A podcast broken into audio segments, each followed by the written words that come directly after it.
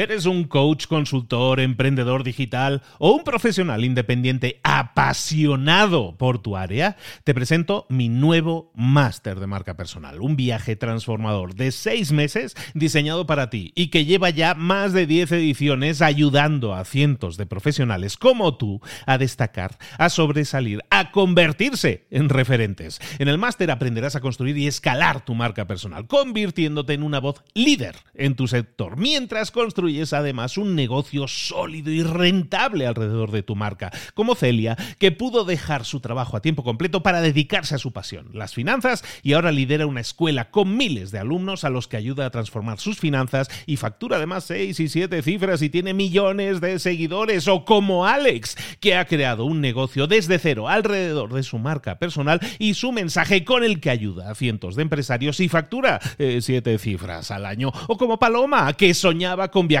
por el mundo y que ahora vive como nómada digital con cientos de miles de seguidores y más de 17.000 alumnos. Gracias al máster, su sueño pasó de ser una idea a una realidad rentable y reconocida. Este es el momento de que tú también dejes tu huella, de influir y de vivir por fin de tu pasión. Visita librosparaemprendedores.net barra marca y descubre muchas más historias de éxito de gente que confió en nuestro método. En junio comenzamos además la nueva generación y añadimos más novedades, más servicios y más soporte que nunca. Únete a la élite de profesionales que ya están cambiando sus vidas. ¿Estás listo? ¿Estás lista para desarrollar tu marca personal y ser nuestra próxima historia de éxito? Pues visita librosparaemprendedores.net barra marca y comencemos. ¿Te gustaría saber cómo manejar mejor tu tiempo, cómo dimensionar mejor tu agenda, cómo hacer que todo tu equipo, que toda tu empresa funcione también mucho mejor en la gestión del tiempo?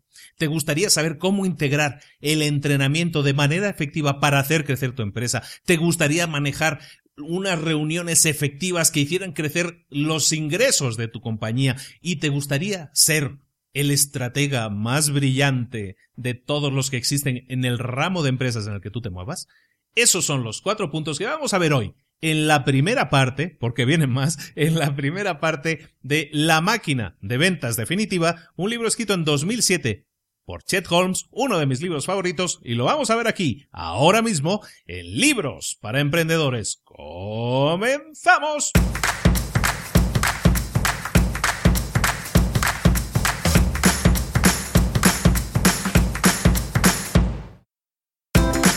Bienvenidos al podcast Libros para Emprendedores.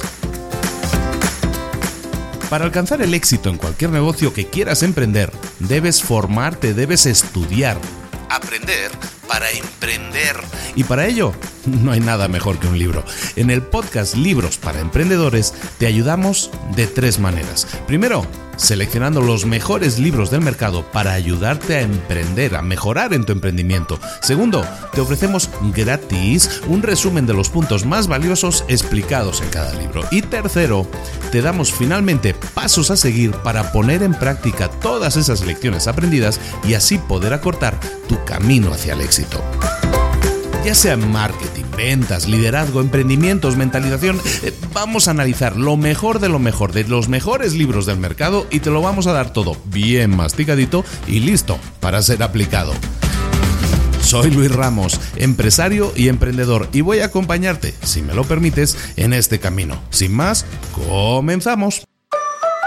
Muy buenas a todos, bienvenidos un día más a Libros para Emprendedores, el podcast en el que repasamos un libro, un muy buen libro, y en esta ocasión estoy realmente satisfecho de la lección. Por fin vamos a repasar uno de mis libros favoritos. Desde que lo leí, se ha convertido en el libro, en el libro número 1, 2, 3, está en el top 3 de mis libros favoritos. Es un libro escrito en el año 2007 por un señor que se llama, se llamaba Chet Holmes. Se llamaba porque murió, falleció en el año 2012, hace cuatro añitos, y murió de leucemia. Es un tipo, un tipazo, un tipo muy, muy interesante, un experto en ventas, ha dirigido grandes empresas y se dedicó en los últimos años a dar cursos, conferencias, trabajó con Tony Robbins en sus últimos años en un proyecto, en un producto que se llamaba el Business Mastery, el dominio de los negocios y lo, hacían en conjunto, eran ellos dos, era Tony Robbins y Chet Holmes, ese era el nivel, ¿no? Entonces este, este señor escribió un libro en el año 2007. Este libro no tiene el mejor título del mundo, a lo mejor, porque el título, sobre todo si lo traducimos al español, el libro se llama Ultimate Sales Machine. En traducción directa es la máquina de ventas definitiva. Y entonces como que suena muy exagerado, ¿no? La máquina definitiva de las ventas. Bueno, en realidad, de lo que trata este libro es de algo muy interesante. La idea base del libro es que nosotros como emprendedores o como empresarios tenemos normalmente nosotros pensamos que tenemos que dominarlo todo, ¿no? Que tenemos que saber hacer cuatro mil cosas diferentes. Pero el problema es que nadie puede hacer, nadie puede saber hacer cuatro mil cosas y hacer las cuatro mil cosas bien. La teoría de él es concentrarse en hacer doce cosas básicas, doce competencias clave, así es como las llama él, doce competencias clave, pero esas doce dominarlas y hacerlas perfectamente. Cuanto mejor desempeño tengamos haciendo esas 12 puntos, esas 12 cosas, mejor, más grande será nuestro crecimiento y nuestro éxito. Es un libro muy denso. Como te digo, es uno de mis libros favoritos y es probablemente el libro que tiene más cosas prácticas a aplicar, más ideas que puedes tomar directamente del libro y ponerlas en práctica inmediatamente. Por lo tanto, y porque es uno de mis libros favoritos, a los que son mis favoritos normalmente les he dedicado dos partes, como el arte de empezar, como, como era el mito del emprendedor. Este es mi tercer libro favorito, La máquina de ventas definitiva, y este le vamos a dedicar el tiempo necesario. Estoy en la duda de cómo vamos a ir de tiempo, si van a ser dos o tres partes, y en cada una de esas partes, si logramos hacerla en dos, pues van a ser seis y seis partes, ¿no? Seis, eh, seis competencias clave en cada uno de los programas. Creo que es demasiado para un programa, entonces a lo mejor no, nos lo hacemos en, en tres partes y serían cuatro partes en cada programa y yo creo que es ideal porque no, me permite extenderme mucho más en algunas de esas tácticas. ¿De acuerdo? En todo caso, las 12, los 12 bloques, las 12 partes, las 12 competencias clave que deberíamos dominar según Chet Holmes es la primera, debemos enseñar a todo el mundo cómo debe manejar su tiempo, cómo debe ser dueño de su tiempo. El segundo punto que tenemos que tener el entrenamiento como una idea básica a implementar en nuestra empresa. El entrenamiento a nuestros empleados va a significar un crecimiento, una va a revertir en la empresa. El tercer punto es que todo el mundo aprenda a usar con efectividad las reuniones. El cuarto punto es tener buenas estrategias y tácticas buenas también. El quinto punto eh, todas estas las vamos a desarrollar. ¿eh? Algunos de los titulares son así medio genéricos, pero los vamos a desarrollar. El quinto punto, para tener un crecimiento acelerado debemos contratar a superestrellas. Ese es un punto que mucha gente me ha ido preguntando durante estas últimas semanas, meses incluso, que habláramos del tema de cómo contratar a gente adecuada. Es un tema recurrente, siempre hay alguien que de vez en cuando me lo pregunta. En este, en este capítulo, el quinto capítulo, es efectivamente donde yo, en este caso yo personalmente, bebo mucho, tomo las mejores ideas de ese capítulo y las pongo y las implemento y las pongo, las pongo en práctica y me ha salido bastante bien. Entonces, en el quinto punto es contratar a superestrellas, que es como los llama él, contrata a superestrellas para tener un crecimiento acelerado. El sexto punto dice, en vez de intentar vender a todo el mundo, debes ser selectivo. El séptimo punto es que te aproveches de las siete cosas obligatorias que hay que hacer en el marketing, que te aproveches de las siete leyes del marketing, que también las vamos a ver, ese es en el punto siete. El punto ocho, debemos integrar elementos visuales atractivos en todos nuestros procesos. El punto nueve, debemos hacer un esfuerzo consciente de localizar y contactar y conseguir a los mejores compradores posibles. Y vamos a ver cómo definir qué es un mejor comprador posible. El punto 10, desarrollar un proceso de venta súper bueno. El punto 11 es intentar mantener a nuestros clientes para siempre para de esta manera disparar nuestros beneficios. Y el último punto, medir nuestros avances, medir nuestros progresos mediante metas que vamos a ir definiendo a medida que vayamos avanzando. Entonces, estos son los 12 puntos, los vamos a desarrollar uno a uno, como te digo, nos vamos a tomar el tiempo necesario. Sí siento que si desarrollamos correctamente todo lo que se pone, todo lo que se ofrece en este libro, todos vamos a ganar muchísimo. Yo es un libro, ya me lo he leído tres veces, me encanta. Siempre que lo leo encuentro algo. Si tienes la posibilidad de leerlo, es en inglés. Si tienes la posibilidad de leerlo, hazlo. Te va a servir de mucho. No hay podcast en el que yo pueda resumir todas las lecciones que hay en este libro. Te lo aconsejo mucho. Si no, pues bueno, pues espero a poder ayudarte y darte, destilarte ahora sí los mejores principios que nos ofrece este libro. Vamos a empezar. El primer módulo de este libro, el primer capítulo propiamente, es Los secretos de la gestión del tiempo de los millonarios. Y con este título tan sonoro, lo que hace es, ahora sí, el autor volcar toda su experiencia de cómo trabajó en una gran empresa y cómo no daba hecho, cómo empezó trabajando y no daba hecho porque le tocó gestionar nueve divisiones de la compañía y entonces, ¿qué hizo él para que eso funcionara? Y entonces lo que él aconseja, bueno, él se encontró con una, con una compañía en la que él era director general y él lo que hizo fue exactamente dividir en nueve secciones independientes a las que atendía de manera independiente dedicando una hora a la semana a las reuniones. El primer secreto del manejo del tiempo de los millonarios que él nos expone es que él lo que hizo en una gran empresa fue primero dividir en áreas de impacto, así las llama, áreas de impacto un negocio. ¿Cuáles pueden ser áreas de impacto? En su caso eran nueve, en el caso de otra empresa pueden ser menos o más.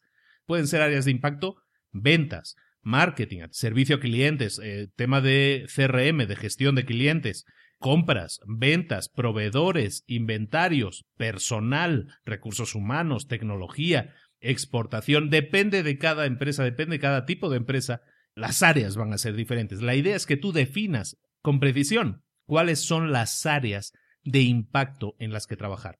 Y tú me dirás, bueno, pero eso ya existe toda la vida, ¿no? Está el departamento de ventas, está el departamento de, de recursos humanos, estos son los departamentos de toda la vida. No exactamente. Porque también pudiera ser, por ejemplo, si tenemos un nuevo proyecto que queremos, tenemos una empresa que está funcionando, pues, eh, por ejemplo, en México, y nos queremos expandir al resto de Latinoamérica y queremos entrar en Guatemala, en Colombia, en Ecuador, en Venezuela, donde sea que queramos entrar. Esa iniciativa de crecimiento de la empresa puede ser un área de impacto, debe ser un área de impacto en sí misma. Como tal, no es un departamento físico en el que, ah, pues ahí hay un director de ese departamento y ahí trabaja la gente y se va contratando. No, estamos hablando de una iniciativa de la empresa que tiene que ver con el crecimiento y que a lo mejor implica a tener, a utilizar recursos o personas de otros, de otros departamentos, ¿no? Hacer como un grupo mixto, ¿no? Mezclado. Eso es un área de impacto porque puede tener impacto positivo en el crecimiento de la empresa y como tal debe ser un área de impacto y debe ser tratada de manera independiente. ¿Qué es tratarlo de manera independiente? En este capítulo estamos hablando de la gestión del tiempo. Lo que hacemos en este caso, en el tema de la gestión del tiempo, es ¿a, qué se enfrentó él? Pues él se enfrentó que dividió en áreas de impacto la empresa y no daba hecho, ¿no? Pues es que la gente venía constantemente a su oficina, tienes un minuto, tienes un minuto, podemos hablar, podemos hablar. Entonces él lo que hizo fue definir para cada un, para cada área de impacto de la empresa una reunión semanal de seguimiento. Él era el director general, ¿de acuerdo? Entonces, él define, pues yo qué sé, el lunes a las 10 de la mañana marketing, el lunes a las 11 de la mañana pues es ventas, el lunes a las 12 de la mañana X, ¿no? Cada eh, área tenía su hora semanal. Y él lo que hizo, y es muy inteligente y es muy interesante, él perdía muchísimo tiempo en muchas cosas. Una de ellas era en la gestión de su correo electrónico, otra era la gestión de el tienes un minuto, típico, ¿no? Oye, tienes un minuto, podemos hablar ahí es donde él perdía mucho tiempo. Entonces él lo que hizo fue lo siguiente, es muy, muy divertido, o es muy chistoso a lo mejor, pero eh, me parece muy buena idea. Él puso un cartelito en la puerta de su, de su oficina y lo que intentó fue entrenar a la gente, y lo consiguió, entrenar a la gente en qué es lo, cómo deberían tratar, cómo debían respetar el tiempo de él. ¿Cómo lo debían respetar? Tenían que hacerse esta pregunta.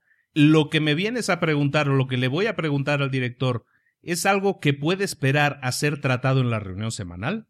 Normalmente, en la mayoría de los casos, estamos hablando de un 70 o un 80% de los casos, la respuesta era afirmativa. Es decir, pues esa, urgencia de hablar con él no era tal y se podía esperar, pues a lo mejor al martes o al miércoles, que es cuando tenemos nuestra reunión semanal. Y entonces, de esa manera ya liquidamos el 80%.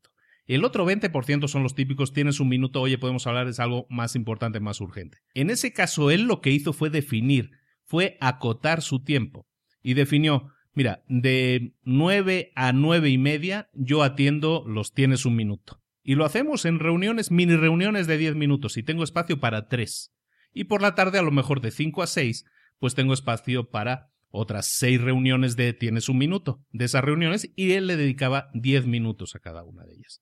Perfecto, si la gente sabe que de 9 a 10 te tiene disponible o de 5 a 6 te tiene disponible, él lo que hacía de esta manera era filtrar a la gente y decirle, oye, si no es extremadamente urgente, vamos a hacer una cosa, lo tratamos de 5 a 6. En ese, en ese momento es cuando yo puedo atender este tema de mini reuniones rápidas. De esa manera, el 95-97% de sus pérdidas de tiempo por este tipo de reuniones desaparecían. Siempre, evidentemente, va a haber que apagar un fuego, ¿no? Como se dice normalmente. En ese caso, bueno, él lo que hace es reservarse otra media hora durante el día para emergencias, para cosas que no han sido previstas inicialmente. Si esa media hora la ocupaba o no, pudiera ser que sí la ocupara o pudiera ser que no, surgiera ninguna ninguna emergencia. Si era así, bueno, pues esa hora la podía ocupar hacer algo que vamos a ver a continuación. Entonces, la primera parte de este capítulo es muy interesante en el sentido de que tenemos que compartimentar las áreas de impacto, las áreas que, que tiene interés que tratemos en reuniones conjuntas, esas áreas de impacto, dedicarles una reunión semanal. Y además, ser consciente de que eso hay que dedicarlo, que la gente tiene que prepararse y que en esa reunión tiene que soltar todos los pendientes que tengan. De eso se trata. Y luego, en el día a día, pues saber que de 9 a 10 o de 5 a 6, el director está disponible. Mientras tanto, es como si no estuviera. Y la primera semana, por ejemplo, la primera semana me funcionó muy bien, la segunda me volvían a estar molestando que tienes un minuto, tienes un minuto. La labor de él es volver a explicarles, volver a, insistir, volver a enseñarles que ese es su tiempo, que lo tienen que respetar para, para mayor productividad de la empresa. Que si te fijas, tiene mucho que ver con lo que venimos hablando de crear sistemas, ¿no? De cómo automatizar nuestra empresa. Si nosotros conseguimos automatizar nuestra empresa es porque hemos definido sistemas, formas de actuar ante determinados casos, ante determinadas casuísticas. Si tú tienes una urgencia, tienes que aprender a analizar si es realmente urgente, urgente importante, si, si realmente no puede esperar. Y si puede esperar dos, tres horas, pues a lo mejor dentro de dos, tres horas ya la vas a tratar directamente con el director responsable.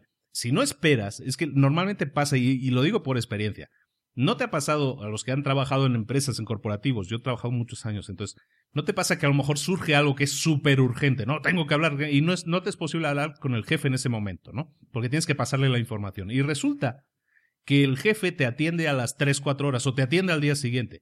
Y resulta que al día siguiente, eso que era tan súper urgente, ya no lo es. Ya le bajó la intensidad a la urgencia. Y resulta que no había que preocuparse tanto. No es en todos los casos, pero ¿no te ha pasado que en muchos casos así sucede? Pues de eso se trata, ¿no? De alguna manera que tú puedas definir unas áreas, unos espacios de tiempo en los que tengas que atender imprevistos, cosas que hayan aparecido en el día a día, y el, y el tiempo, el resto de tu tiempo, dedicarlo a agendarlo de una manera eficiente. ¿Qué es lo que vamos a ver ahora? Que es la segunda parte del capítulo. Estamos todavía en el primer capítulo de 12 capítulos de, de, de competencias que tenemos que dominar. Pero se me hace muy interesante detallar un poco esta. Me gusta mucho hablar de esto también porque yo provengo de ahí. Y, pero bueno, seguimos hablando. la siguiente parte de la gestión del tiempo, los secretos de la gestión del tiempo de los billonarios, es lo que él llama los seis pasos para tener una gestión de tiempo eficiente. El primer paso para una gestión del tiempo eficiente se llama, el paso uno, lo llama tócalo una vez. Con este nombre así tan curioso, tan... Te digo que los nombres, los títulos, son muy curiosos, ¿no? El primero se llama tócalo una vez, pero lo vas a entender muy fácilmente. Mira, seguramente lo que estábamos hablando, ¿no? De que tú estás inmerso en tu trabajo, estás abriendo un correo electrónico porque estás leyendo lo que te ha llegado algo y de repente te entra una llamada telefónica. Y después de esa llamada tienes que volver al correo electrónico. Pero en eso del correo electrónico, mientras todavía no lo has acabado de leer, te entra una persona por la puerta, oye, tienes un minuto, y de esta manera vas encadenando, encadenando, encadenando cosas que van apareciendo, y al final no te das cuenta y pasó una hora, una hora y media, y el correo electrónico sigue ahí abierto sin que tú lo hayas atendido. Tócalo una vez, se basa en lo siguiente. Lo que tenemos que hacer, según el libro, es pasar a la acción con cada cosa que toquemos. ¿Esto qué quiere decir? Quiere decir que no toques nada a menos que estés preparado o preparada para tratarlo, para solucionarlo, para cerrarlo en ese momento. Es decir, no lo toques si no lo vas a solucionar. Si no vas a tratar ese email y lo vas a responder y lo vas a quitar de tu inbox, de tu buzón de entrada, entonces mejor no lo toques. Déjalo ahí esperando y busca el momento adecuado en el que tengas tiempo para dedicarte a hacer eso. Lo mismo con lo de las tienes un minuto, las reuniones de tienes un minuto. Lo mismo con las llamadas. Tienes que discriminar también el tiempo que tú dedicas a llamadas, a correos electrónicos o a atender a personal. ¿De acuerdo? no toques aquello que no vayas a llevar a cabo, aquello que no vayas a finalizar. Esto aplica, como te digo, a cosas físicas, puede ser papeles, eh, contratos, cosas que tengas que ver, puede ser correos electrónicos, pueden ser llamadas, pueden ser atención a, a otras personas que aparecen de improviso en tu, pues en tu puerta. El segundo paso para una gestión del tiempo efectiva es que cada día, ojo, cada día hagas una lista de las seis tareas más importantes que debes realizar en ese día y que busques la manera, que muevas cielo y tierra para conseguir realizarlas. Seis tareas, y ojo, es importante esto, son seis tareas que tú defines diariamente. ¿Por qué? Porque nuestro trabajo evoluciona y a lo mejor si tú lo preparas el domingo y digo, bueno, me preparé toda la semana. Bueno, en el caso de este libro lo que te dicen es, no, cada día prepara una lista de las seis más importantes y ubica el tiempo disponible en tu agenda para terminarlas, no para comenzarlas y a ver qué hacemos, sino para terminarlas. Ojo, hay tareas que son muy grandes que no puedes terminar en un solo día. Entonces lo que tienes que hacer es definir metas dentro de esa gran tarea, pequeñas metas, pequeños trozos que sí tengas que acabar en ese día, ¿no? Si tienes que hacer, no sé, una página web que tiene 18 páginas, pues bueno, en el día de hoy mi tarea más importante o una de ellas va a ser acabar la página 3 o la página 4. Es decir, compartimenta, rompes en piezas más pequeñas cada una de esas grandes tareas. Pero en resumen, lo que tienes que hacer es definir seis tareas, las más importantes que tienen que cumplirse, que tienen que terminarse el día de hoy. Terminando esas tareas, tu día podemos considerarlo positivo y productivo. Ojo, que eso no quiere decir que no puedas tener otra mega lista donde tú tengas nuestras típicas to-do list, ¿no? Nuestras listas de tareas donde tenemos mil, mil tareas. Yo no sé, yo tengo una lista de tareas de como, no sé, pasan de las ciento y pico tareas. Esa es una lista de tareas donde hay cosas que están puestas sin ningún tipo de prioridad. Simplemente lo que haces es volcar tu mente y decir, a ver, todas las cosas que traigo en la cabeza pueden ser de la casa, pueden ser del trabajo, pueden ser del otro trabajo. Lo que haces es volcarlo todo en una lista. Esa es tu gran lista. Pero de ahí tú tienes que saber escoger cada día en qué seis tareas, concentrarte para que tu productividad eh, suba por las nubes y los resultados tuyos y tal, sobre todo de tu empresa sean los mejores posibles. El paso número 3 dice que cada mañana debemos planificar cuánto tiempo vamos a dedicar a cada una de las tareas que tenemos en nuestra lista. Idealmente, como ponen en el libro, idealmente tus tareas deberían poder solucionarse, deberían poder cerrarse en una hora de tiempo. Eso te permitiría pues terminar tus seis tareas más importantes en seis horas o seis horas o menos. De esa manera todavía tendrías dos o tres horas de tiempo en el trabajo para gestión de correos, gestión de llamadas, gestión de eh, reuniones de tienes un minuto, todo este tipo de cosas. Ese es el ideal. Ahora, yo aquí voy a meter un poco la cuchara. Yo tengo un sistema de gestión de tareas que es muy parecido, pero no es tan retador. Yo normalmente, y aquí lo explico, ya lo he comentado alguna vez que al día lo vamos a explicar a detalle, un día lo, lo, explico a detalle para la gente que le pueda interesar, a mí me funciona muy bien. Yo lo que hago es definir de 3 a 5 tareas importantes para el día. 3 a 5 tareas. Normalmente son 3, yo me conformo con 3. Ah, luego internamente tengo un tema, un sistema de prioridades, ¿no? Pero básicamente si yo completo esas 3 tareas súper importantes en el día, yo considero ese día productivo al máximo. Aquí en el libro Aquí habla de seis tareas. Yo sinceramente creo que seis tareas es muy retador y, está muy bien pensarlo, pero muchas veces te vas a quedar con una lista de seis tareas que no puedes terminar. La idea es que puedas terminarlo, estaría perfecto. Pero yo sinceramente yo creo, y, este es consejo personal, ¿eh? ya no resumen del libro, yo te aconsejo que a lo mejor no seas tan tan agresivo con la cantidad de cosas que quieres terminar, si puedes, perfecto, si no, de tres a cinco o de tres a seis, pongamos ahora para hacer un, un combinado mío y del libro, de 3 a 6 tareas diarias sería el ideal para que tú puedas manejar tu tiempo efectivamente y sacar una sensación de productividad ese día, ¿no? Pero bueno, estamos hablando del tercer paso, que es que planifiquemos cuánto tiempo vamos a dedicar a cada tarea. Si nosotros sabemos que para esta tarea necesitamos hora y media, planifiquemos en nuestra agenda. Oye, pues mira, de 10 a 11 y media voy a hacer esta tarea, solo voy a hacer esa tarea. No voy a atender teléfono, no voy a atender correos, no voy a atender llamadas, no voy a atender a personas que puedan aparecer. Me voy a dedicar a esa única tarea. Cuando tienes el tiempo completo para ti, cuando apagas hasta el teléfono si quieres, porque no lo necesitas, tu productividad aumenta, pero muchísimo, sube por, las nubes. Entonces es importante que dediques ese tiempo fijo que tú has definido a esa única tarea, que elimines todas las distracciones. Evidentemente, Vas a cerrar el Facebook, vas a cerrar tu teléfono, ponlo en modo avión, lo que sea que necesites, para tener la concentración total y atacar esa idea rápidamente y eliminarla de tu lista. Y esto es básicamente lo que hablamos en el paso 4 de estos seis pasos. El paso 4 es que planifiques tu día, que digas, de 9 a 10 tengo la reunión del área de impacto tal, pero de 10 a 11 y media voy a hacer tal tarea, de 11 y media a 12 a lo mejor voy a contestar correos electrónicos, de 12 a 1 voy a hacer la segunda tarea, a lo mejor de 1 a 2 voy a comer, todo eso lo tienes que definir en tu agenda. De 2 a 3 voy a hacer la tercera tarea, de 3 a 3 y media voy a atender ya, eh, visitas imprevistas de dame un minuto. En definitiva es que agendes todo tu tiempo, pero también agendes esos imprevistos, ¿no? Las llamadas reuniones de tienes un minuto o incluso reservar una especie de bolsa de tiempo por si acaso, como es lo que te decía antes, por lo mejor podemos reservar unos 30 minutos adicionales para cualquier tipo de imprevisto.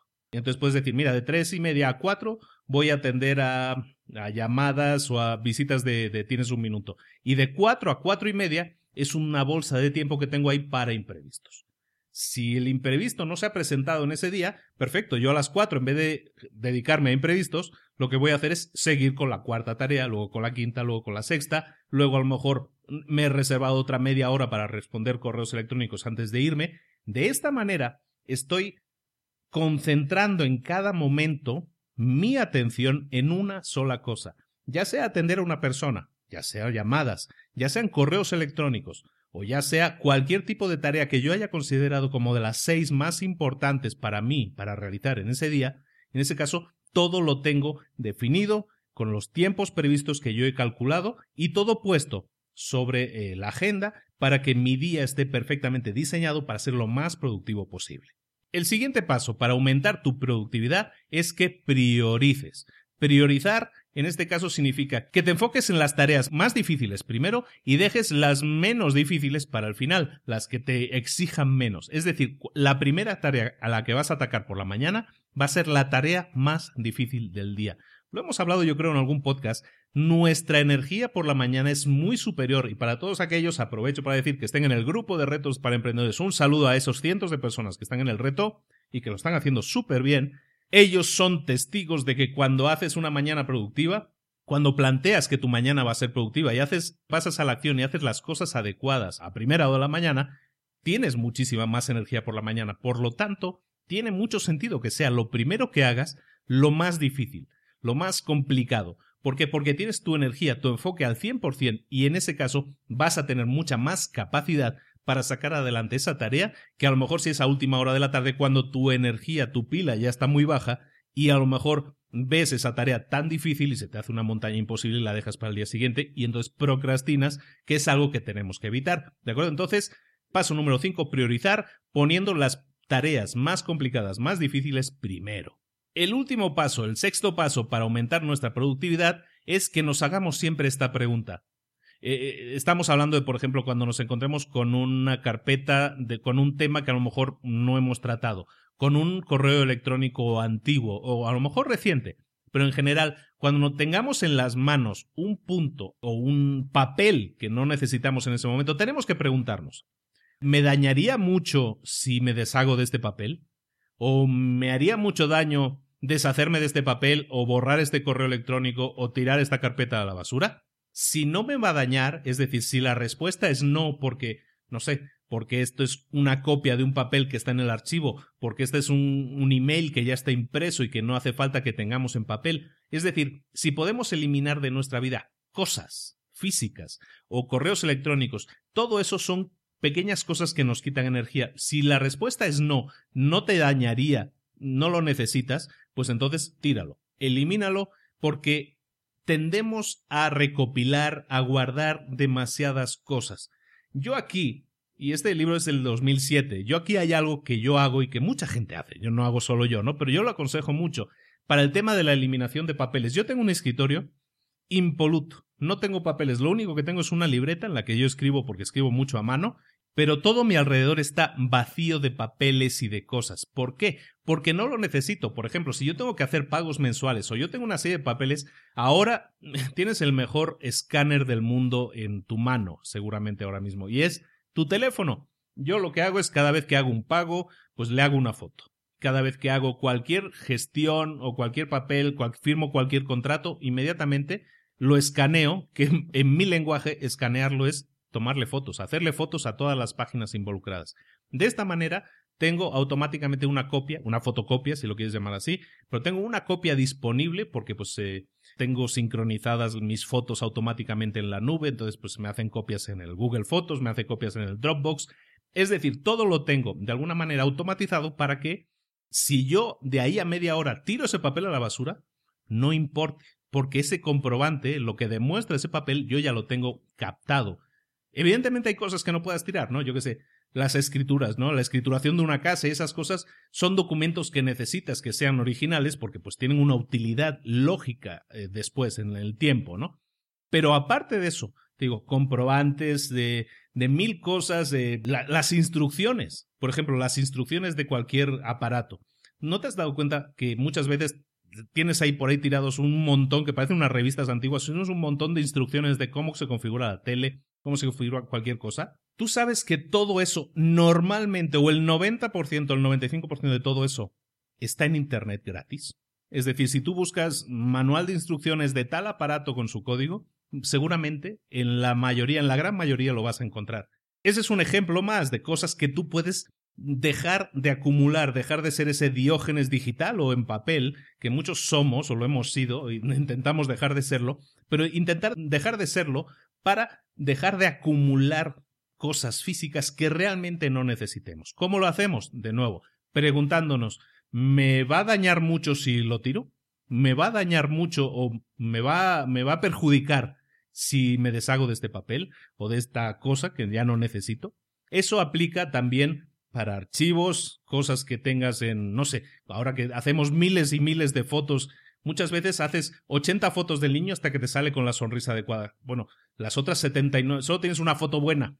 Oye, pues borra las otras 79. Tendemos a acumular todo, ¿no? Y está bien, no pasa nada. Pero si podemos ser un poco más efectivos en eso, nos vamos a quedar con lo que realmente necesitemos. Y vamos a eliminar el resto. Eso va a hacer que nuestra productividad aumente, porque si lo hacemos con los correos electrónicos, y él en el ejemplo dice, en el ejemplo del libro, él pone el ejemplo de yo los correos electrónicos que me llegan están programados para borrarse automáticamente cuando pasan 45 días, cuando pasa un mes y medio. Porque si yo en esos 45 días, en esas seis semanas, yo no he actuado sobre ese correo, quiere decir que no era importante, o no era urgente, o no era necesario que yo hiciera algo sobre ese, sobre ese correo. ¿De acuerdo? Entonces se borran automáticamente.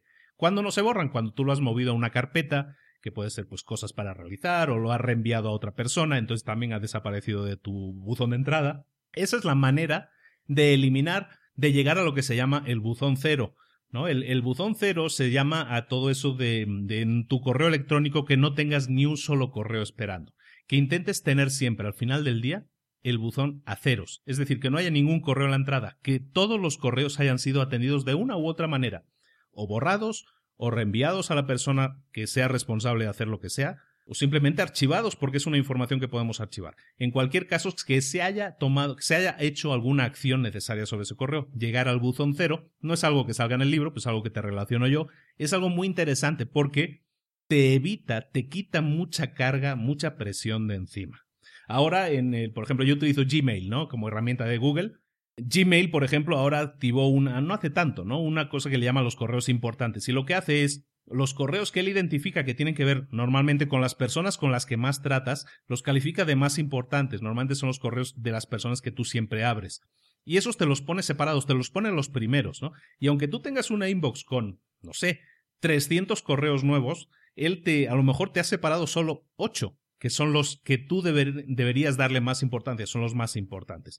De alguna manera es eso, ¿no? Que busques eliminar toda esa carga que traes, que trates los más importantes y a lo mejor los otros no son importantes. Bueno, bórralos. Yo intento hacer esa limpieza, no soy tan efectivo, ¿eh?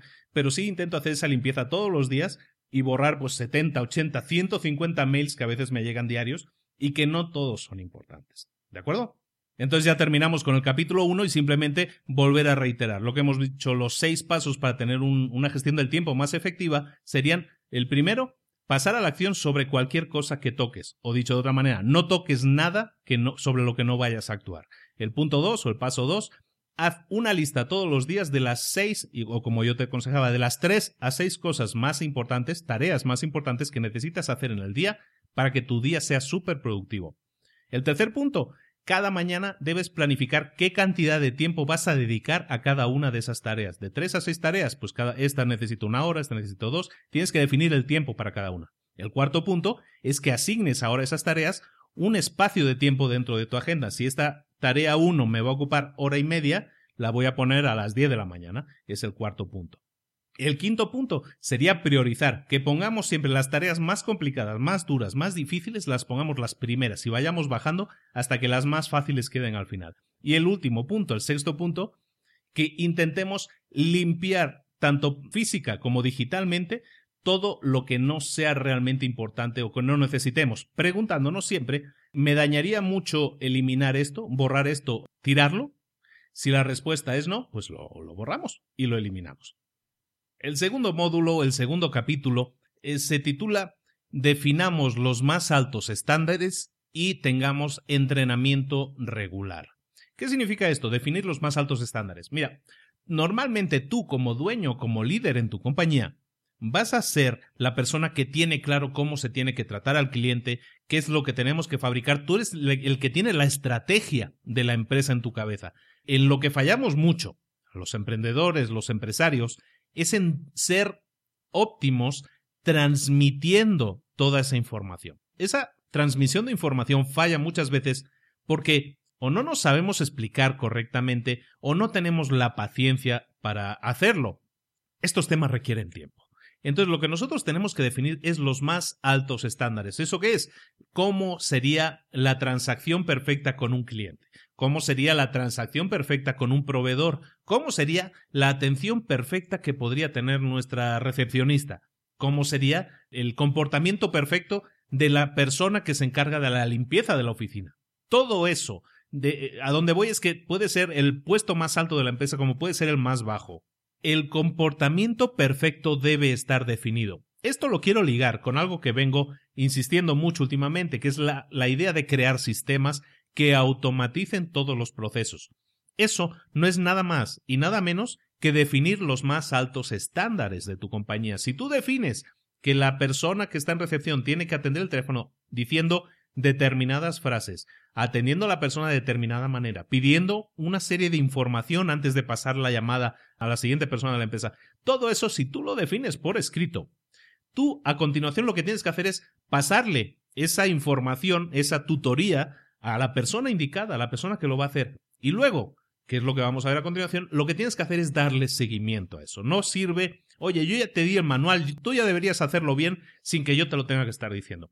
La gente comete errores, intenta buscar atajos a la hora de hacer las cosas. Si tú sabes que los más altos estándares de atención a clientes son los que tú has puesto por escrito, porque son los que van a obtener los mejores resultados, entonces vas a tener que insistir. Entonces es muy importante crear los sistemas, importantísimo, pero tan o más importante es dar seguimiento a que la gente los aplique. Y eso se hace mediante un entrenamiento que sea constante. Si tú llegas a liderar un nuevo equipo de ventas y tú tienes claro cómo tu equipo de ventas tiene que comportarse para que mejoren las ventas, tenemos que cambiar esto, esto, esta manera, la presentación, lo que tienes que hacer es reunirte semanalmente con ellos e inducirles a que pongan en práctica lo que tú les estás entregando, la información nueva, el nuevo manual de cómo comportarse, de cómo aumentar las ventas. Y tienes que ser insistente todo el tiempo que sea necesario hasta que esas personas apliquen lo que tú quieres que se aplique.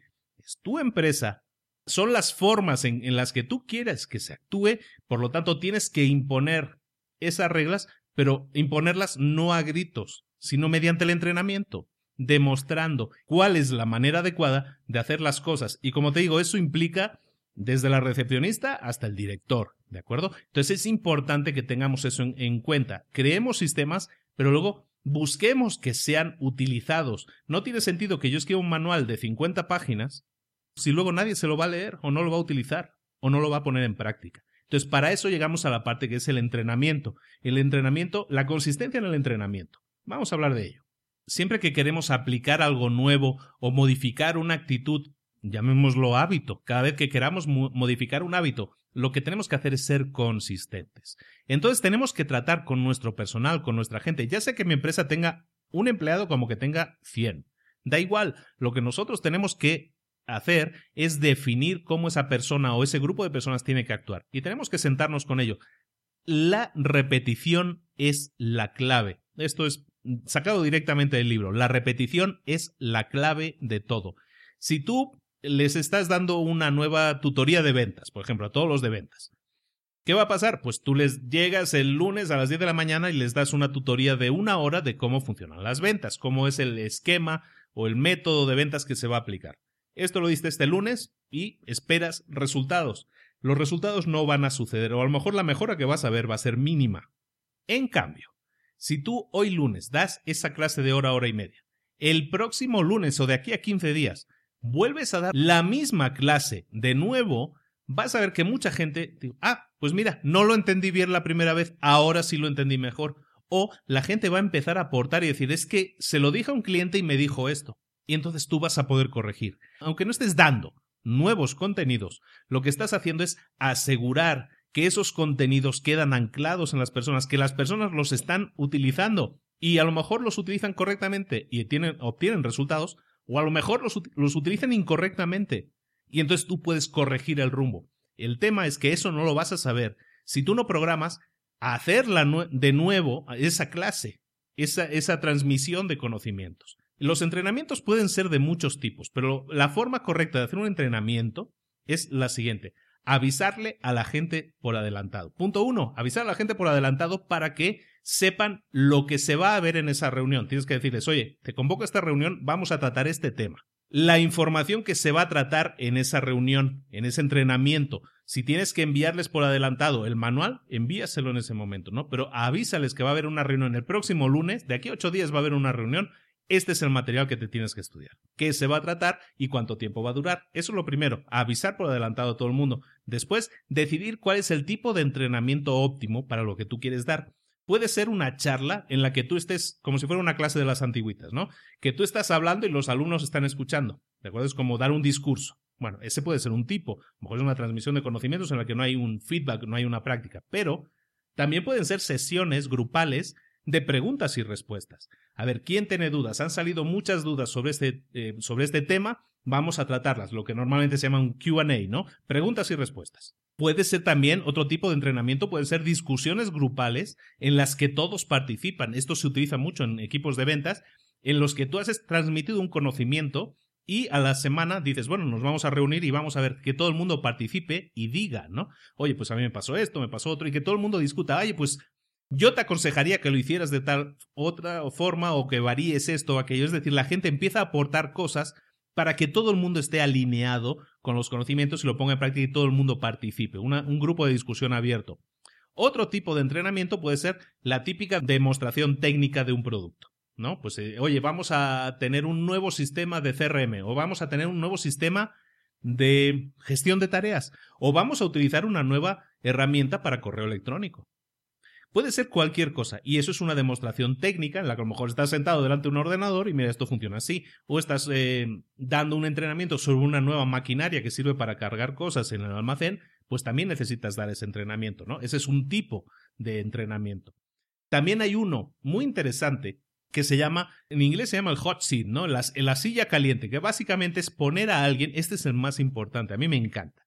El hot seat se trata de lo siguiente, se trata de que tú sientes a alguien en una silla y le preguntes o que, o que juegues, por ejemplo, si es alguien de ventas, que juegues a, a, tener una conversación de ventas con él. ¿Cómo le hablarías? Imagina que yo, el típico, ¿no? Imagina que yo soy el cliente, que es lo primero que me dices cuando me llamas por teléfono. Entonces esa persona tiene que ponerse en el papel que está jugando, ¿no? En ese juego de cambio de papeles en el que yo soy el cliente y él es el vendedor.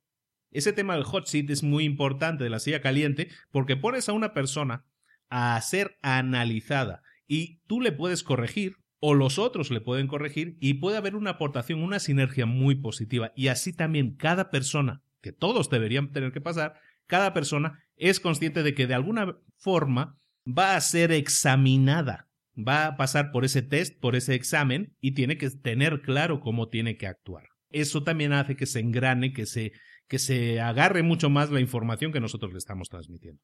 Otro típico caso de entrenamiento es el análisis de, de casos de estudio, ¿no? Hoy vamos a ver lo que pasó con tal cliente, ¿no? Es lo que yo llamo, en mis empresas le llamo las, la reunión de lecciones aprendidas. ¿Qué son las lecciones aprendidas? En mi caso, en este caso los case studies, los estudios de caso, son aquellos en los que tú dices, bueno, ¿cómo nos ha ido con este cliente? Ahora que ya hemos cerrado, ya hemos entregado el producto, ya se cerró, vamos a ver cuáles son las lecciones aprendidas.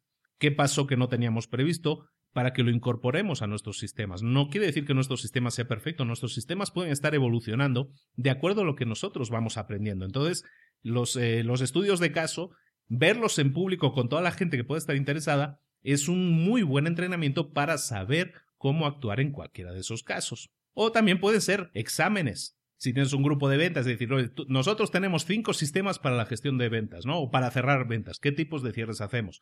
¿O qué tipos de publicidad o de marketing vamos a utilizar? Todas esas informaciones que quieres que todo el equipo sepa y conozca, tienes que transmitirlas y el secreto de todo esto es la repetición. Es decir, no hay más secreto que dedicarle tiempo para que la gente realmente asimile todas las ideas que tú le estás transmitiendo y las haga como suyas para que, y, como dicen en el libro, ¿no? A él le ha pasado que había gente que había dejado de trabajar en su empresa hacía cinco años, se los volvió a encontrar y esa gente estaba tan acostumbrada a recitar aquellos mantras, aquellas cosas que tenían que ver con la empresa, con su funcionamiento, que pasados cinco años de haber dejado la empresa todavía se lo sabía. Eso es señal de un muy buen entrenamiento. Intenta integrar todas las sesiones de entrenamiento necesarias dentro de tu plan organizacional. Tienes que tener un plan de, entrenamiento que sea parte de la organización. Recuerda esto, muy importante. En el libro dicen, y mucha gente tiene esa idea también, entrenar a la gente es un gasto. Porque no, no cunde, no rinde, no, no es un dinero que tú veas, que tú palpes que efectivamente regresa a ti inmediatamente. Y efectivamente, probablemente tengas razón, es una inversión, yo diría, que a lo mejor no revierte inmediatamente, pero te aseguro que depende de lo que tú estés transmitiendo, los cambios en tus resultados de empresa pueden ser muy notables. Un cambio en la manera en que se mueve tu equipo de ventas puede significar una gran diferencia. Y todo parte de que tú hayas entrenado a la gente a que actúe de una determinada manera. La gente necesita ser dirigida. Tú necesitas ser el director o la directora de esa empresa y tienes que definir mediante tu entrenamiento, orientar a la gente cómo tiene que actuar. La gente necesita que la dirijas, dirígela. Y para ello, hazlo a través de el entrenamiento. El siguiente capítulo, el capítulo 3, trata de reuniones efectivas. Y básicamente lo que estamos buscando aquí no es definir así como en, en, genérico cómo hacer una reunión mediante pasos, sino cómo utilizar las reuniones de una manera efectiva para hacer crecer la compañía. El libro se llama La máquina de ventas definitiva y se llama así por una cosa. Lo que intentamos crear es la máquina perfecta que venda lo máximo, lo más posible. Entonces, estas reuniones, las reuniones efectivas, tal como las tratamos aquí en este libro, se basan en lo siguiente. Tenemos que utilizar lo que se llama el entrenamiento taller, el workshop, utilizar talleres grupales para que todo el mundo aprenda qué es lo que debe hacer cuando esté cara a cara con un cliente, por ejemplo lo que hablábamos antes, ¿no? El tema de tener el entrenamiento. Entonces, estos entrenamientos, y como veíamos en el capítulo anterior, son necesarios para que la gente sepa cómo tiene que actuar.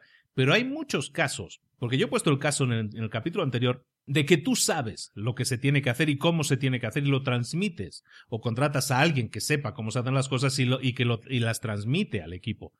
Pero hay muchos casos en que nos enfrentamos a problemas que tiene la empresa que son específicos de la empresa y que ni yo ni a lo mejor una persona externa tiene solución para ellos. La solución dónde está? Está dentro de la propia empresa. Entonces, para ello, lo que vamos a hacer es tener reuniones efectivas en las que vamos a tratar esos problemas.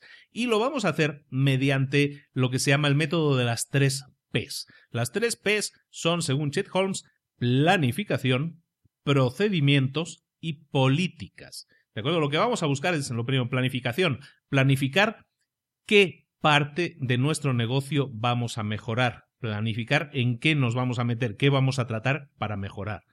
El segundo punto eran los procedimientos. Lo que vamos a hacer en estas reuniones, en estos talleres, es desarrollar o escribir un borrador de procedimientos nuevos que vamos a poner en práctica para continuar mejorándolos. Y el tercer punto es crear políticas, que es la tercera P de la compañía, en las que todo el mundo entienda que estamos todos como dicen en inglés, en la misma página, que estamos todos en el mismo canal y que todos hacemos las cosas de la misma forma para ser lo más productivos posible. Estas políticas vienen dadas por una planificación previa sobre el tema que se iba a tratar y por unos procedimientos que se pusieron en práctica se analizaron como válidos.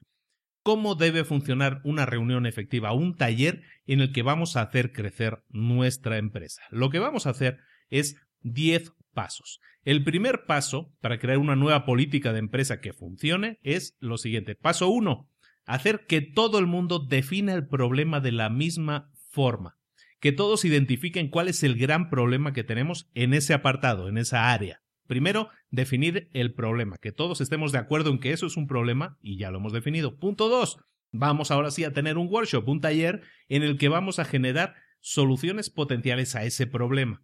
Una vez hayamos tenido esa tormenta de ideas que se llama el brainstorming típico, bueno, una vez hayamos tenido esa tormenta de ideas, lo que vamos a hacer es entre todos los implicados en ese taller vamos a seleccionar la idea con la que vamos a trabajar, una idea que vamos a desarrollar, la que vamos a definir procedimientos, la segunda P, procedimientos que van a ser requeridos para que esa cosa suceda. Si hemos definido un procedimiento que es, oh, pues mira, pues para solucionar tal o cual cosa tenemos que hacer determinado nuevo producto o debemos actuar en el caso de las ventas de determinada nueva forma, abriendo un nuevo canal de comunicación que no, no, teníamos definido hasta el momento, bueno, pues vamos a definir todos los procedimientos necesarios para llegar a tener ese nuevo producto en la calle o ese nuevo canal de distribución o esa nueva cosa que nosotros tenemos que hacer para solucionar el problema que hemos identificado en el punto 1. Después, lo que tenemos que hacer es, punto 4, hacer que el líder de esa área o incluso el director de la empresa esté personalmente involucrado en probar y perfeccionar esos procedimientos. Tenemos que identificar que la directiva de nuestra empresa es la encargada de probar, de dirigir las pruebas, para saber si esos procedimientos que estamos definiendo funcionan realmente. Y tienen que estar implicados, ¿por qué? Porque ellos son los que van a definir, son los que firman las nuevas políticas de la empresa, tienen que estar personalmente implicados. El punto 5 es que tenemos que poner una fecha límite para todas estas pruebas de estos nuevos procedimientos. No puede ser que, bueno, pues vamos a probar cómo funciona y ahí vemos. No, tienes que decir, vamos a dedicar estos próximos dos meses, estos 60 días, a probar estos nuevos procedimientos y vemos cuáles son los resultados en esta, llamémosla prueba piloto. Eh, tenemos que definir una fecha de finalización. Una vez hayamos definido esa fecha de, de finalización, que es el punto 5, vamos a punto 6, documentar todas las actividades todos los guiones de cosas que tenemos que hacer necesarios para que los resultados que hemos obtenido en esas pruebas sean repetibles. Vamos a escribir un sistema que sea repetible y que nos permita generar los mismos resultados que hemos tenido en las pruebas. Una vez tenemos ya todas esas actividades documentadas, punto 7, vamos a organizar una nueva sesión, un nuevo taller en el que vamos a mostrarle a todos los implicados cuáles han sido los resultados de las pruebas y cuál ha sido la experiencia general y cuál es el sistema que se ha definido, que se ha escrito, para que esos resultados sean repetibles, no por las personas que lo hayan hecho, sino por cualquier persona que lo implemente. A continuación, punto 8, vamos a tener un nuevo taller más adelante, dependiendo del tiempo de implementación puede ser más o menos, pero vamos a tener un tercer taller más adelante lo que hablábamos en el punto anterior, de seguimiento, ¿no? En el capítulo anterior hablamos de seguimiento, el seguimiento debe ser constante. Vamos a tener un tercer taller de seguimiento en el que todas las personas implicadas van a venir de nuevo y van a explicar cómo ha sido su experiencia y van a sugerir posibles mejoras sobre ese sistema que se está probando. El punto nueve es, efectivamente, vamos a monitorear ese nuevo procedimiento y vamos a ver si necesita ser corregido o no, si, si funciona como se supone que debería funcionar. Y el punto 10 y último es que una vez lo hayamos medido y funcione, lo que vamos a hacer es recompensar a todos los implicados, a nuestro equipo, por los resultados que se hayan generado. Una recompensa económica, un reconocimiento de la dirección. Todo eso es altamente motivador. Toda la gente ha estado implicada en el crecimiento de la empresa si se han obtenido resultados positivos, si se ha ganado dinero, oye, premia a todos los que han hecho que esa ganancia haya existido. Dales un buen regalo, eso es un premio a su implicación y va a hacer que cualquier nueva política que tú quieras implantar, cualquier nuevo problema que tú quieras corregir, la gente vaya a seguir estando súper implicada porque sabe que hay una recompensa. No solo se sienten recompensados psicológicamente por una felicitación, por saber que son parte de un equipo que ha hecho algo positivo, sino que aparte, oye, pues les han dado un dinerito, ¿de acuerdo? Entonces, esas son el tema de las tres P's. Repetimos, eh, planificación, planificar qué parte del negocio vamos a, a modificar, vamos a analizar, vamos a intentar mejorar. El segundo, desarrollemos procedimientos que vamos a probar y vamos a ver si realmente funcionan para solucionar ese problema, esa parte que queremos mejorar. Y por último, una vez probado y funciona, vamos a definir políticas, sistemas, que hagan que toda la gente los aplique de la misma manera. El último punto que vamos a ver en el podcast de hoy, porque sí, ya nos hemos alargado un poco, es el cuarto punto. El cuarto punto es conviértete en un estratega brillante.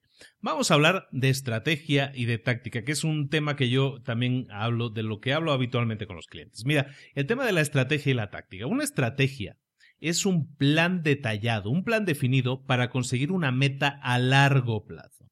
En nuestros negocios, la estrategia es lo que va a crear el mayor impacto posible, es lo que nos va a posicionar de acuerdo a lo que nosotros queremos ser, a lo que nosotros nos queremos convertir en el mercado. Las tácticas, o sea, la estrategia es como una visión más por encima, más desde 10.000 pies de altura, ¿no? Las tácticas, la diferencia entre estrategia y táctica, muchas veces se confunden. Las tácticas son la implementación de herramientas dentro de nuestras estrategias. No sé, si para alcanzar nuestros objetivos vamos a utilizar un canal de publicidad como es Facebook, por ejemplo, es una utilización táctica de Facebook para conseguir una estrategia. Las tácticas son las herramientas que nos llevan a conseguir las estrategias. Entonces esa es la diferencia entre estrategia y táctica. La estrategia es una visión, un plano general, es lo que piensa el general del ejército y las tácticas son las que llevan a cabo los comandos, los soldados, los que ejecutan las acciones diseñadas por el estratega, en este caso que es el general en un ejército. Y vamos a lo siguiente, el análisis es muy interesante. El 90% de los directores de empresa, 90% de los directores de empresa son tácticos. Solo están preocupados en hacer la venta del día, ¿no? En cumplir la meta mensual de ventas. No hay estrategia en su forma de actuar. Son de alguna manera reactivos en el sentido de que están dirigiendo la empresa a conseguir un objetivo a corto plazo. Hay un 9%, eso serán el 90%. El 9% de directores son estratégicos. ¿Qué quiere decir que son estratégicos? Que son muy buenos diseñando una estrategia de alto nivel, creando conceptualmente a dónde tiene que ir la empresa mediante estrategias, pero no saben desarrollarlas, no saben ponerlas en acción, pasarlas a la, a la práctica. No son buenos, no son buenos en las tácticas, no son buenos en la implementación, son buenos diseñando, pensando a lo mejor, pero no implementando, poniéndolo en acción y hay un 1% restante, el 90% táctico, 9% estratégico y el 1% restante son los ejecutivos que piensan a la vez tanto tácticamente como estratégicamente y que por lo tanto pueden desarrollar grandes ideas, pueden pensar en grandes estrategias, pero también usan la disciplina y la determinación para conseguir que esas estrategias brillantes que han diseñado sean implementadas a un nivel táctico.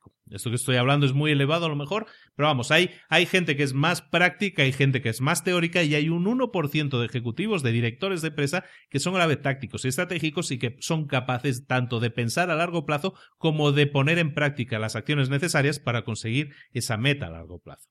Lo que buscamos nosotros es convertirnos en unos de esos directores, de ese 1% de directores que son a la vez estratégicos y tácticos. La principal estrategia que, en la que se habla en el libro, y la vamos a ver muy a detalle, es el marketing educativo. Educar mediante el marketing a nuestros posibles clientes, a nuestros prospectos, para que sepan mediante el marketing esa información, digamos, básicamente lo que busca es transferir información, posicionarnos como una figura de autoridad que sabe de lo que habla dentro de ese, de ese rango de trabajo en el que estemos trabajando, dentro de ese grupo de empresas, pero no hacer una venta dura, pura y dura.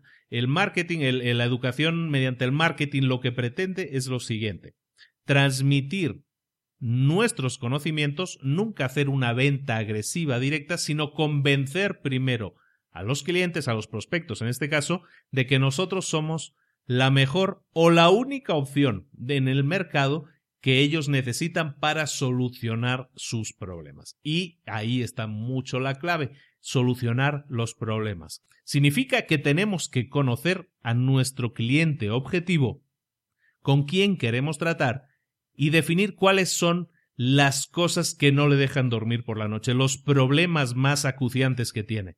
Esos problemas nosotros los vamos a tratar directamente. Le vamos a decir cuáles son los cinco problemas que tienen los directores de este tipo de empresas y cómo solucionarlos. Y vamos un poco a lo que en este capítulo hay algo muy interesante que le llama el discurso del estadio. El discurso del estadio es básicamente que tú te imagines un estadio lleno Mm, de mil personas, por ejemplo, y que tú estés preparado para dar un discurso del estadio, significa lo siguiente. Eh, estadísticamente, de cada mil personas que tú trates, solo hay un 3% de personas que están dispuestas a comprar en ese momento. Solo un 3% están dispuestos a comprar. Si tú vas a un estadio con mil personas y dices, tengo este producto, ¿quién lo quiere comprar? estadísticamente un 3% van a levantar la mano. Si son mil personas, van a ser 30 ventas que vas a tener así. 3%. Luego hay un 6-7% de personas que están abiertas a la idea de comprar. No les parecería mal, pero a lo mejor pues, les falta dar el último empujón, ¿no? el último gran paso. Hay un 30%, estamos hablando del 3% compran ahora, el 7% estarían abiertas a, a pensarlo. El 30% no están pensando en ello para nada el 30% siguiente no creen estar interesados. Y el último 30% saben seguro que ese producto no les interesa. En resumen, 30% no piensan en comprar, 30% no creen estar interesados y un 30% saben que no están interesados, eso ya es un 90%.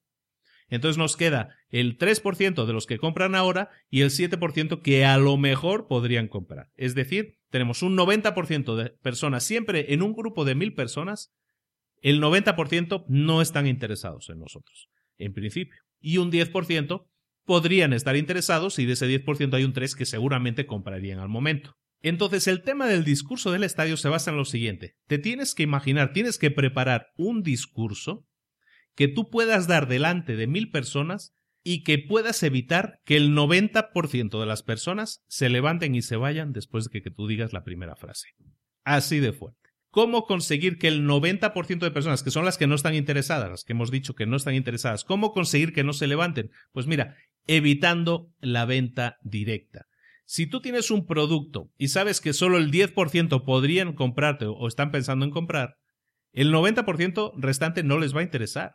Entonces, lo que tienes que hacer para evitar que se vayan, que no les interesa nada, lo que tienes que hacer es pensar algo que les haga quedarse.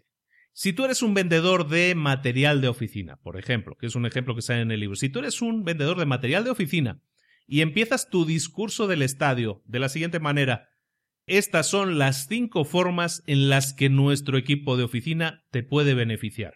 ¿Qué vamos a conseguir con eso? que el 90% de las personas se levante y se vaya. ¿Por qué? Pues porque no les interesa tu equipo de oficina. Entonces, es de esa forma, si enfocas con el marketing tradicional de esta es la mejor empresa que, que, hace tal producto. Lo hemos comentado en los podcasts últimamente, ¿no? O sea, poniendo varios ejemplos, pero eh, nuestro equipo de oficina es el mejor del universo, del planeta y de más allá. Eso normalmente no te va a permitir vender un gran volumen. Solo te va a vender a los tres, cuatro que pueden estar interesados de cada mil. Pero si tú quieres de verdad captar la atención de la mayoría, de la mayor cantidad de gente posible, sabes que si en ese estadio, por ejemplo, hay, consigues reunir a mil directores de empresas a los que tú podrías venderles tus sillas, tu equipamiento de oficina, si tú reunieras esas mil personas, sabes que el 3% te van a comprar. Perfecto. El 7% pues vas a tener que hacer un esfuerzo, pero seguramente te compren. Es un 10%. ¿Cómo conseguir que el 90% restante no se levante y se vaya? Les vas a decir algo así como, les voy a hablar de las cinco formas en las que ustedes están tirando el dinero en sus departamentos de operaciones y de administración. Un momento. espérate, ¿de qué me estás hablando aquí? No tú ya no les estás vendiendo una silla ni una mesa. Tú les estás hablando de que estás desperdiciando dinero, estás tirando dinero en el departamento de operaciones, en el departamento de administración. Y lo que vas a hacer es desarrollar a partir de eso, de ese título que les pueda traer y que es algo que le va a traer a cualquier director de empresa, quiera comprar sillas o no. Eso les va a traer, les va a interesar y tú inmediatamente te vas a convertir en una figura de autoridad que le está hablando de un problema que ellos tienen o que les interesa saber cómo evitar.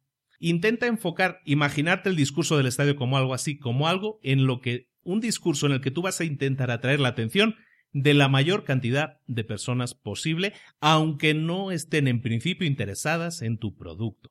Una vez tú les hayas presentado y vayas relacionando con tu producto ese discurso, pues bueno, sí, probablemente el 10% te vaya a comprar igualmente, pero el 90% no se fue, te escuchó y por lo tanto les has ofrecido un tipo de educación que les puede ayudar a solucionar o a evitar un problema. Inmediatamente, si esa información es buena, si es útil, automáticamente te reposiciona en la mente de ese prospecto como un experto.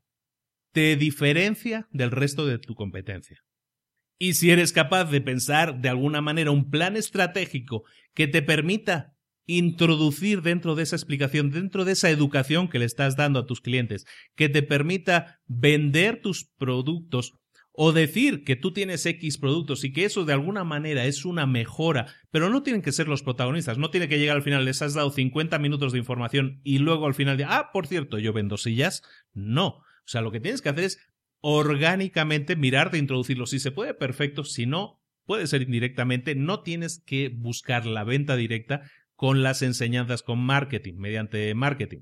Lo que has hecho simplemente es posicionar a los ojos de tu cliente, a tu empresa y a ti como líder de esa empresa como una persona que soluciona problemas a mi empresa. Entonces yo como prospecto me voy a acordar de ti. Ahora, cómo aprovechar ese marketing que tú has hecho, porque de momento has posicionado la empresa, perfecto, pero eso no nos da de comer, eso no nos ingresa dinero. Bueno, entonces los objetivos que tú tienes que cumplir es, ahora sí, conseguir más citas, conseguir presentarles tu producto. Y te digo una cosa, va a ser infinitamente más fácil que te escuchen si eres una persona que respetan, si eres una persona que les ha dado gratis información. Si eres una persona que respetan y les has dado gratis información, ellos incluso van a sentir posiblemente una deuda que van a querer tratar más contigo, incluso hablar más con tu gente, ver exactamente qué tienes, qué ofreces y cómo eso puede ser parte de su empresa. Y de repente te vas a encontrar que si vendiste un 3%, que eran los que están listos para comprar, si a lo mejor cerraste hasta el 10%, que era la gente que estaba pensando en comprar, pero te darás cuenta de que puedes multiplicar por mucho tus ventas si enfocas de esta manera el acceder a tus posibles prospectos. Piensa siempre en ese estadio con mil personas en las que solo hay 30 personas que te van a comprar y otras 70 que a lo mejor sí te compran. ¿Qué pasa con las 900 restantes? ¿Cómo puedes darle información que te permita a ti posicionarte y ser una persona de respeto? Dales información que les interese. Esta estrategia del marketing educacional funciona increíblemente. En el libro hay un ejemplo y me parece, a mí me encantó, y es el ejemplo de una empresa que se dedica a vender cuadros o decoración para hospitales. Ojo al nicho, es complicado. Bueno, pues estas personas lo que hicieron fue definir su discurso del estadio y no lo hicieron en persona, en este caso lo hicieron a través de, de Internet, pero lo que hicieron fue definir lo siguiente. Definieron una información, un artículo que hicieron llegar a las personas que toman decisiones en el hospital, hicieron llegar un artículo no en el que decían te vendo cuadros para tu hospital, mira qué bonitos son, sino le dijo en este webinar apúntate y te voy a informar sobre las cinco tendencias más peligrosas a las que se enfrentan los hospitales. Ahí es nada. Solo con eso, cualquier hospital va a decir, espérate, ¿de qué me estás hablando? Quiero saber más. Si tú le dices, tengo cuadros, te los vendo, te va a decir, mm, pues no me interesa, ya tengo cuadros. Pero si tú le dices, no, vamos a hablar de las tendencias más peligrosas en la actualidad, de las cinco tendencias más peligrosas a las que se enfrentan los hospitales, todo hospital va a querer saber por si acaso le afecta, evidentemente, y más un hospital. Entonces, Y esto se hizo por internet con un webinar. ¿Qué pasó en lo siguiente? Bueno, pues lo que se hablaba en ese webinar, en ese seminario por internet, es, pues oye, los retos a los que se enfrentan los hospitales últimamente, ofrecía pues, sugerencias de cómo evitarlos, y en ningún momento estamos hablando de, de cuadros que te vendo cuadros, pero la parte clave del programa, en esa lista de los cinco, la parte clave es que todo tiene importancia en un hospital, especialmente el diseño del hospital. ¿Y cómo? Incluso en el diseño del hospital, la decoración, los cuadros, el arte que se pone en un hospital puede tener gran importancia porque todo detalle cuenta y todo detalle suma. Como resultado, el cliente estaba educado en que existían una serie de problemas y estaba educado que uno de los problemas más graves podía ser solucionado o podía ser corregido mediante el uso de arte o de cosas artísticas en la decoración de los hospitales. De repente, su empresa pasó a estar en la mente de todos los hospitales. Fueron 400 asistentes, 400 ejecutivos de hospital. En ese momento fueron conscientes de que existía esta empresa de cuadros y que vendía cuadros específicamente para hospitales. Gracias al marketing educativo, esas personas fueron conscientes de la empresa. Entonces, y eso lo vamos a ver en, los, eh, en, otros, eh, en otros puntos más adelante en el libro, vamos a ver cómo utilizar este posicionamiento estratégico que hemos conseguido para ponernos en la mente de nuestro prospecto y conseguir entonces que más fácilmente nos abra la puerta. Eso lo vamos a ver en, el capítulo de marketing y el capítulo de ventas. Vamos a ver cómo cerrar eso. Pero la estrategia que estamos hablando aquí, que es el marketing educativo, nos va a permitir que nos abran muchas más puertas y de esa manera vamos a poder hacer una oferta imposible de rechazar, eso lo vamos a ver un poco más adelante, cómo hacer una oferta imposible de rechazar a nuestros clientes pensando que más adelante nosotros vamos a tener muchos más ingresos. Eso lo vemos un poco más adelante. Ya lo vamos a dejar aquí porque han sido cuatro puntos, espero haberlos detallado más o menos, siempre podemos continuar hablando de ellos. Como os decía, espero que os haya gustado. A mí me emociona hablar de este libro, me encanta. Y ahora al volverlo a leer y al, volverlo a hablar, me aparecen nuevas ideas en la mente de cosas que no estoy aplicando y debería aplicar. Eh, eh, es muy importante este libro para cualquier persona que quiera hacer crecer su empresa a todos los niveles. Organizativamente, marketing, ventas, contratación de personal. Hay mucho que vamos a ver yo creo que nos vamos a los tres programas, amigos, porque la verdad sí, yo creo que vale mucho la pena verlo en detalle. Y ya hemos visto cuatro puntos interesantes. Vamos a ver ocho puntos más que nos faltan también interesantísimos. Contratación de personal, marketing, ventas, eh, mezclarlo todo, hacerlo funcionar. Ah, Vale mucho la pena. Me encanta este libro, espero que te haya gustado. Nos vemos eh, la próxima semana con un nuevo resumen de La máquina de ventas definitiva de Chet Holmes. Será la segunda parte, veremos de los, espero, del 5 al 8, si nos da tiempo vemos más. Y eh, como siempre, los jueves tienes píldora roja. Me llamo Luis Ramos Estoy aquí para ayudarte, de eso se trata. Y espero que te haya gustado el libro, es una lección muy personal, muy poco conocida y espero que, la disfrutes y la valores en, lo que, en su justo valor, porque vale mucho la pena. Es para mí uno de los grandes libros jamás escritos para una empresa y yo creo que te puede ayudar mucho. Nos vemos la próxima semana, como decíamos, un saludo, hasta luego.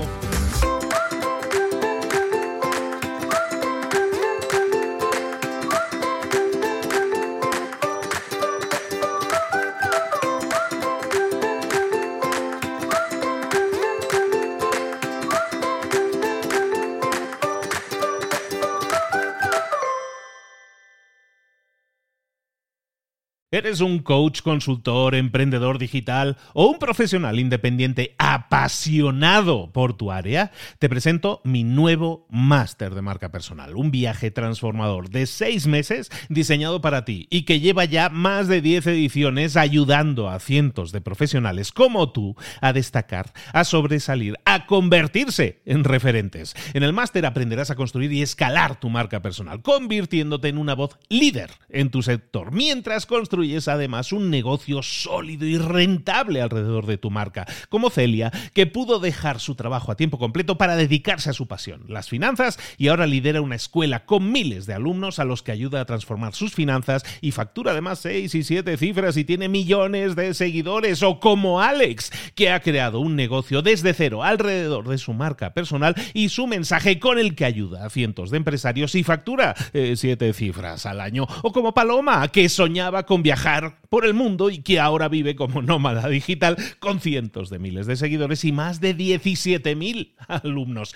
Gracias al máster, su sueño pasó de ser una idea a una realidad rentable y reconocida. Este es el momento de que tú también dejes tu huella, de influir y de vivir por fin de tu pasión. Visita librosparaemprendedores.net barra marca y descubre muchas más historias de éxito de gente que confió en nuestro método. En junio comenzamos además la nueva generación y añadimos más novedades, más servicios y más soporte que nunca. Únete a la élite de profesionales que ya están cambiando sus vidas. ¿Estás listo? ¿Estás lista para desarrollar tu marca personal y ser nuestra próxima historia de éxito? Pues visita librosparaemprendedores.net barra marca y comencemos.